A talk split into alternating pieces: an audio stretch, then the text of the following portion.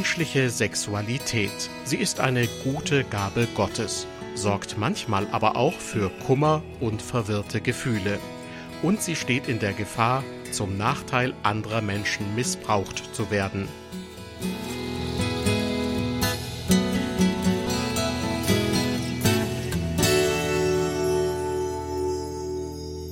Herzlich willkommen zu unserer Sendereihe beim Wort genommen. In einer dreiteiligen Beitragsreihe gehen wir der Frage nach, was sagt die Bibel über Sex?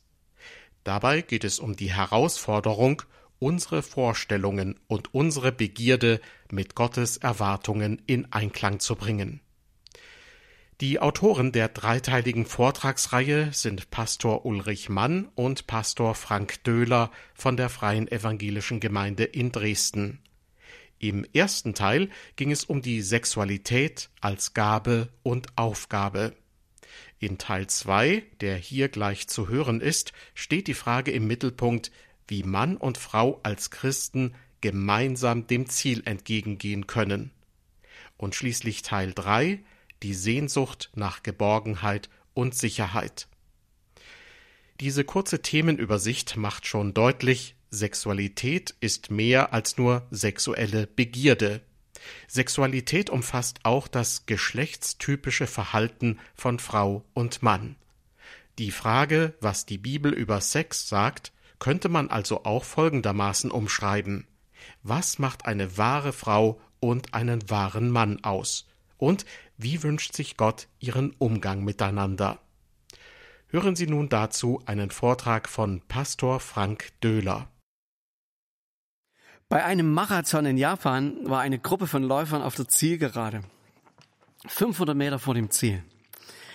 Ein Kamerawagen fuhr an den Läufern vorbei und dann bog das Auto vor der Gruppe rechts in eine abbiegende Straße. Der führende Marathonläufer lief ganz selbstverständlich dem Kamerawagen hinterher. Die anderen liefen geradeaus. Als der bis dahin Führende merkte, dass er falsch abgebogen war, als er merkte, dass er gerade am Ziel vorbeiläuft, es war zu spät. Ein anderer Läufer hatte die Führung übernommen und gewann den Marathon. Tragisch, wenn du das siehst, du leidest mit. Am Ziel vorbei. Das meint übrigens auch Sünde. Sünde meint Zielverfehlung. Sünde ist alles, was dich am Ziel deines Lebens vorbeigehen lässt. Was ist das Ziel, die Berufung deines Lebens? Die Bibel sagt, Gott hat uns berufen zur Gemeinschaft mit seinem Sohn Jesus Christus, unserem Herrn. Mit Jesus, also mit Gott leben in engster Beziehung, das ist unsere Berufung. Das ist Gottes Ziel mit uns, an jedem Tag. Dazu hat er dich und mich geschaffen. Und alles, was wir zwischen Jesus und uns stellen, alles, was uns von Jesus abbringt, das nennt die Bibel Sünde. Und das ist in Gottes Augen tragisch. Wie für mich der falsch abgebogene Marathonläufer. Aber eins ist doch ganz anders als bei dem Marathon. Falsch abbiegen muss nicht das Ende sein. Jesus kam in unsere Welt, um uns wieder auf die richtige Strecke zu bringen. Sünde falsch abzubiegen, das ist sein Thema. Deshalb können wir Christen so frei und offen über unsere eigenen Fehler, unser Versagen, unsere Sünde reden. Weil wir wissen, dass unsere Fehler, unser Versagen, unsere Sünde nicht das Ende bedeuten. Wir wissen, dass wir Jesus bitten dürfen, uns wieder zurechtzubringen. Und Jesus macht nichts lieber als das. Einmal hat Jesus gesagt, ich bin gekommen, um Verlorene zu suchen und zu retten, um falsch abgebogene zu suchen und zu retten. Deshalb reden wir heute wieder über Sex, weil einer der größten Revolutionen der Weltgeschichte weiterhin in vollem Gang ist, die sexuelle Revolution. Und die ist schon lange abgebogen in eine Straße, die von Jesus wegführt. Und als Christen sehen wir diese Revolution wie der Marathonläufer den Kamerawagen gesehen hat. Und wir sind versucht, einfach nachzulaufen. Ich habe mal folgenden Vorwurf gehört. Warum bohrt ihr immer wieder in das Thema kein Sex außerhalb der Ehe? Warum bohrt ihr immer wieder dort rein? Es gibt doch auch andere Sünden, zum Beispiel Jähzorn. Stimmt. Aber es gibt einen gewaltigen Unterschied. Ich habe noch keinen Christen getroffen, der sich hinstellt und sagt, ich habe Frieden mit Gott, dass ich meinen Jähzorn an meiner Familie auslebe. Jeder Christ weiß, Jähzorn an anderen auslassen ist Sünde. Das ist Zielverfehlung. Dafür hat Gott uns nicht in Beziehungen gestellt, damit wir dort Jähzorn ausleben. Das ist jedem Christen klar. Keiner sagt, ich habe Frieden mit Gott, dass ich mein Jähzorn an meiner Familie auslebe. Aber ich habe schon viele Christen getroffen, die mir sagten, ich habe Frieden mit Gott, dass ich Sex außerhalb des biblischen Rahmens lebe, außerhalb der Ehe. Und das macht dieses Thema so brisant. Das, was die Bibel Sünde nennt, wird plötzlich gut genannt. Darauf bekam ich mal die Aufforderung, na dann zeig mir doch mal die Stelle in der Bibel, in der steht, du sollst außerhalb der Ehe keinen Sex haben. Meine Antwort war, zeig mir die Stelle in Gottes Wort, wo Gott Sex außerhalb der Ehe gut heißt. Jemand erwiderte mir darauf, na ja, zum Beispiel bei der Ehebrecherin. Die Juden schleppten eine Frau zu Jesus, die beim Fremdgehen ertappt wurde. Und schlussendlich sagte Jesus zu ihr, ich verdamm dich nicht. Richtig. Jesus sagte zu der Frau, ich verdamme dich nicht. Aber was sagte Jesus dann? Was war seine Aufforderung an die Frau? Jesus sagte das, geh hin und sündige nicht mehr. Das heißt, geh, aber hör auf, am Ziel vorbeizuleben. Brich nicht aus deiner Ehe aus und brich nicht in andere Ehe ein. Mach nicht ein auf Ehe, obwohl ihr nicht verheiratet seid. Geh und sündige nicht mehr. Wir können die Bibel drehen und wenden, wie wir wollen, schütteln und rütteln. Für Gott steht Sex immer im Rahmen der Ehe. Für jeden Sex außerhalb der Ehe hat die Bibel ein Wort. Das heißt Porneia. In vielen deutschsprachigen Bibelübersetzungen steht das Wort Unzucht. Darunter ist vieles gemeint. Sexuelle Beziehungen mit Eltern oder Stiefkindern, Kinderschändung, Prostitution und, und, und. Das geht bis hin zu sexuellen Gedanken über einen Menschen, mit dem du nicht verheiratet bist. Jesus sagte, wer eine Frau auch nur mit einem Blick voller Begierde ansieht, hat im Herzen schon mit ihr die Ehe gebrochen. Aber wieso eigentlich? Was ist daran verkehrt? Warum bringt mich das von Gott weg, wenn ich Sex außerhalb der Ehe lebe? Was hat das eine denn mit dem anderen zu tun? Um diese Frage will ich mich heute mit euch drehen. Jetzt könnte jemand zur Antwort geben, naja, Gott will das halt so, Punkt. Vielen reicht diese Antwort nicht. Sie fragen ja, warum? Warum will Gott das so? Um diese Frage zu beantworten, braucht es eine andere Frage, nämlich die, was ist der Mensch? Was ist der Mensch? Ich will mit euch dieser Frage nachgehen dann können wir am Ende die andere Frage beantworten. Jesus wurde mal gefragt, wie er denn zum Thema Ehescheidung steht. Seine Antwort beginnt da so. Habt ihr nicht gelesen, dass Gott sie am Anfang schuf als Mann und Frau und dass er gesagt hat, darum wird der Mann Vater und Mutter verlassen und sich an seine Frau binden und die zwei werden ein Fleisch sein? Jesus beantwortet die Frage nach der Scheidung mit einer viel tieferen Antwort. Nämlich indem er erzählt, was am Anfang die Grundordnung für diese Frage war.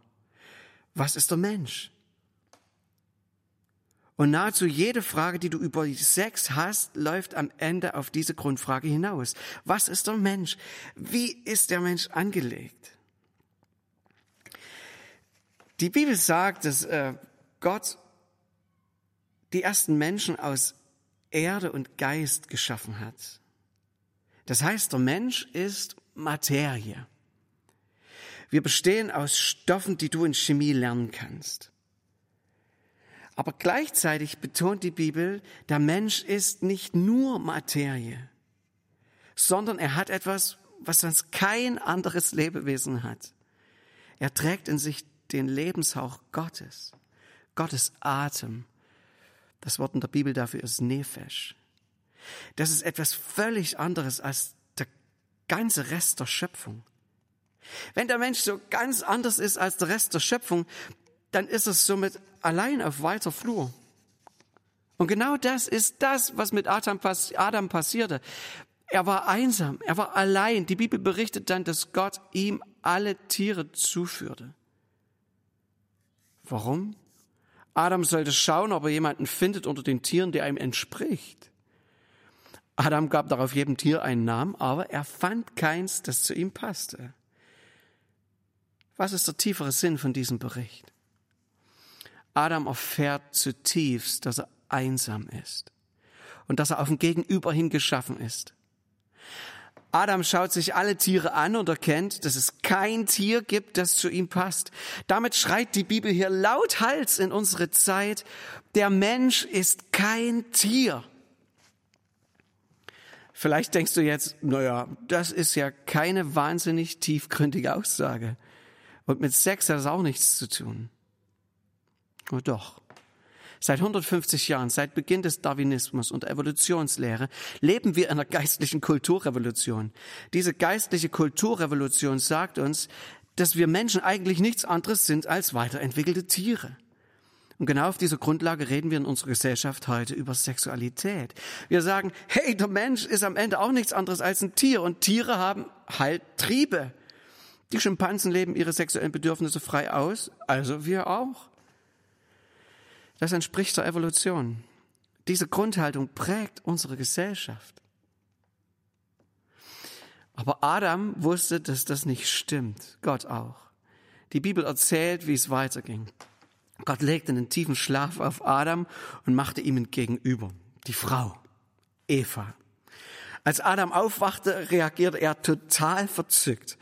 Er hat nicht gesagt, na ja, Gott, das hätte ich mir jetzt anders vorgestellt. Nein, er ruft Hapaim. Das heißt, diesmal, das endlich ist Bein von meinem Bein, Fleisch von meinem Fleisch. Adam erlebt es endlich ein Gegenüber zu haben und erlebt es als ein tiefes Geschenk. Auch dass Adam nichts dazu tut, dass er dabei schläft, das sagt eins, Mann und Frau sind einander von Gott geschenkt.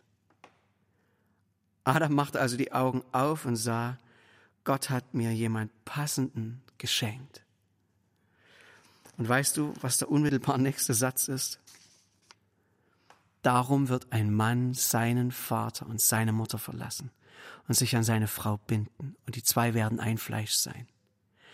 Darum weil Gott ihm die Frau schenkt, sagt Adam, werde ich mich dieser Frau schenken. Freiwillig, völlig und für immer ein Fleisch sein. Und jetzt gut zuhören.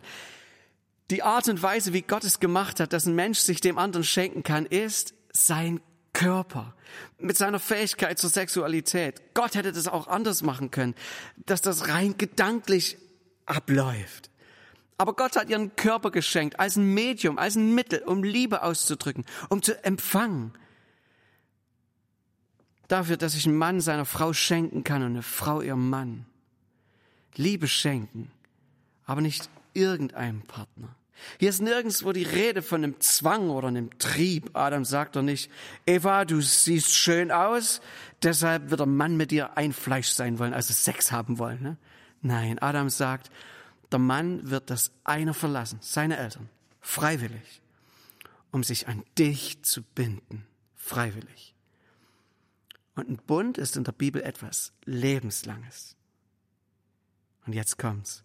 Erst nach diesem Verlassen der Eltern und nach diesem freiwilligen sich schenken in einen lebenslangen Bund. Erst dann wird dieser Bund besiegelt mit, die Bibel sagt, ein Fleisch werden. Wir sagen heute Sex.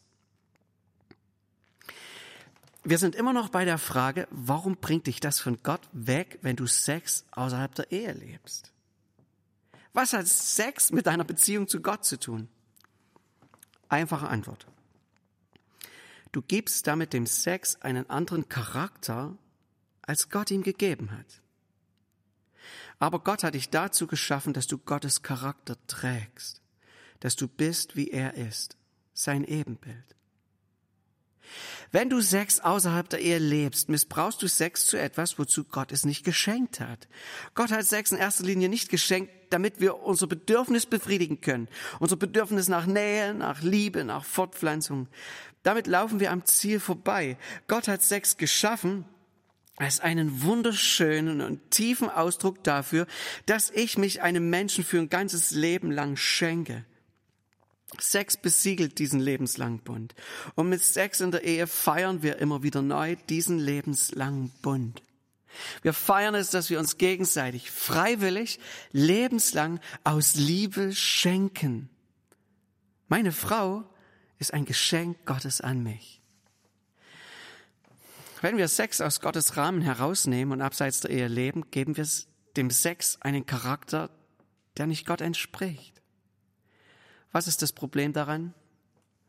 Dann verlassen wir an diesem Punkt das Ebenbild Gottes. Gott hat uns Menschen geschaffen als sein Ebenbild. Und das meint nicht unser Äußeres, das meint unseren Charakter, unser Wesen. Gott hat uns geschaffen, damit er Freunde hat. Freunde, die eines Herzens sind mit ihm, die seinen Charakter tragen und teilen. Darauf hat er uns angelegt. Deshalb geht es nicht darum zu sagen, Sex außerhalb der Ehe, das macht man als Christ nicht. Nein, sondern so ist Gott nicht. Das entspricht nicht Gottes Charakter. Was ist Gottes Charakter in dieser Hinsicht? Ganz einfach. Gott ist treu. Gott bringt seinen Charakter in Sachen Ehe in den Gebot zum Ausdruck. Du sollst nicht die Ehe brechen.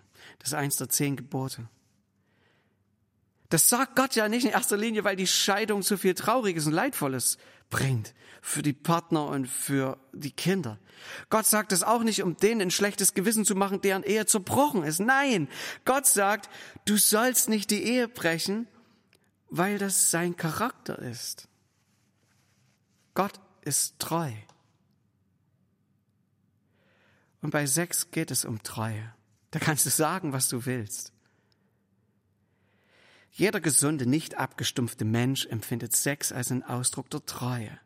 Das liegt daran, dass Gott Sex genau dazu geschaffen hat, als ein Siegel für lebenslange Treue. Und um das zu empfinden, musst du kein Christ sein. Deshalb ist ja ein Seitensprung auch oft tödlich für eine Beziehung. Kein gesunder Mensch würde sagen, Schatz, ich habe dich nicht betrogen, ich hatte nur mal eben Sex mit einem anderen. Hey, tief in uns wissen und empfinden wir, dass es bei Sex um mehr geht als um Fortpflanzung und Bedürfnisbefriedigung.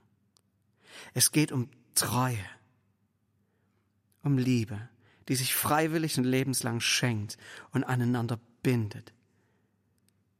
Da steckt Gottes Charakter drin. Und als Menschen sind wir geschaffen, um Gottes Ebenbild zu sein, seinen Charakter in uns zu tragen. Meine Frau und ich, wir haben mit dem Sex bis zur Ehe gewartet. Das war nicht immer leicht. Geholfen haben uns da zum Beispiel klare Grenzen. Grenzen wie, äh, wir werden uns bis zur Ehe nicht nackt sehen. Oder wir schlafen bis zur Ehe nicht in einem Bett. Und wenn es irgendwie geht, auch nicht in einem Zimmer. Und wir berühren uns nicht an Körperstellen, an denen wir uns ähm, unnötig heiß machen würden. Alles frei nach dem Motto, tritt nicht ständig den Kickstarter deines Mopeds, wenn du noch gar keinen Führerschein hast. Diese Grenzen, die haben uns sehr geholfen. Aber meine Hauptmotivation damals war, so macht man das eben als entschiedener Christ. Gesetzlichkeit war meine Motivation. Ich habe viel überlegt, worüber ich heute reden könnte es gäbe so viel zu sagen. Ich habe überlegt, zig Gründe aufzuzählen, warum es sich lohnt, Sex nur unter Ehe auszuleben. Gründe, die die Psychologie unterstreicht, die der gesunde Menschenverstand unterstreicht. Aber ich habe mich dann entschieden, es an, an dieser einen Frage festzumachen. Was ist der Mensch? Wozu hat Gott uns geschaffen? Worauf sind wir angelegt? Ich habe mich dazu entschieden, weil es mir so wichtig ist, deutlich zu sagen, es geht nicht um Gesetzlichkeit nach dem Motto, das macht man nicht als guter Christ. Es geht nicht um einen moralischen Zeigefinger. Es geht nicht darum, jemanden zu verurteilen. Es geht um Gottes Charakter, um sein Ebenbild in dir. Damals mit meiner Frau war, oder damaligen noch Freundin, dann Verlobten, war Gesetzlichkeit meine Motivation. Meine Motivation heute wäre eine andere.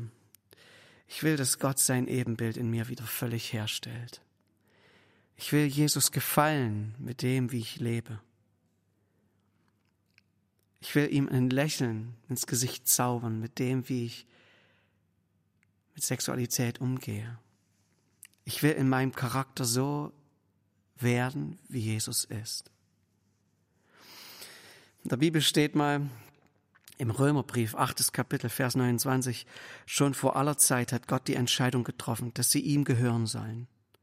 Darum hat er auch von Anfang an vorgesehen, dass ihr ganzes Wesen so umgestaltet wird, dass sie seinem Sohn gleich sind. Hey, das sagt doch eins. Gott will sein Ebenbild in uns wiederherstellen. Ich weiß, ich kann das nicht aus eigener Kraft machen. Gott will das tun. Und ich halte mich Gott hin. Ich sag zu Jesus, verändere mich. Stell dein Ebenbild in mir wieder her. Jesus, ich will denken wie du. Ich will reden wie du. Ich will handeln wie du. Ich will fühlen wie du. Ich will ticken wie du. Ich will dein Freund sein, so wie du es dir gedacht hast, als du mich geschaffen hast. Jesus, ich will nicht einfach nur ein Gesetz lesen und mir sagen, das macht man halt so. Nein, ich möchte dein Herz in mir tragen. Und das gilt in jeder Hinsicht. Beim Thema Jähzorn und beim Thema Neid, wenn es ums Lügen geht und wenn es um Sex geht. Gott zu lieben, Jesus nachzufolgen, sich Jesus hinzuhalten, damit er Gottes Ebenbild in dir wiederherstellen kann. Das alles hat etwas mit mutigen Entscheidungen zu tun. Nur weil so viele um dich herum am Ziel vorbeilaufen, musst nicht du auch mit falsch abbiegen. Das Ziel ist woanders. Das Ziel ist, dass du als ein Ebenbild Gottes lebst. Auch in Sachen Sex. Vielleicht gibt es heute Klärungsbedarf für dich, weil du vielleicht in einer Beziehung bist, wo du Sex außerhalb der Ehe lebst. Dann trefft miteinander heute eine mutige Entscheidung. Vielleicht gibt es heute Klärungsbedarf für dich, weil du Single bist und dich bisher nur Gesetzlichkeit davon abhältst, Sex zu haben. Oder du schon entschieden hast, dass du Sex haben wirst, sobald du einen Partner findest. Vielleicht gibt es heute Klärungsbedarf für dich, weil, du Kinder oder Enkel oder Patenkinder hast und ihnen in Zukunft Gottes Charakter, also sein Wesen, sein Ebenbild wichtig machen möchtest und nicht Gesetzlichkeit.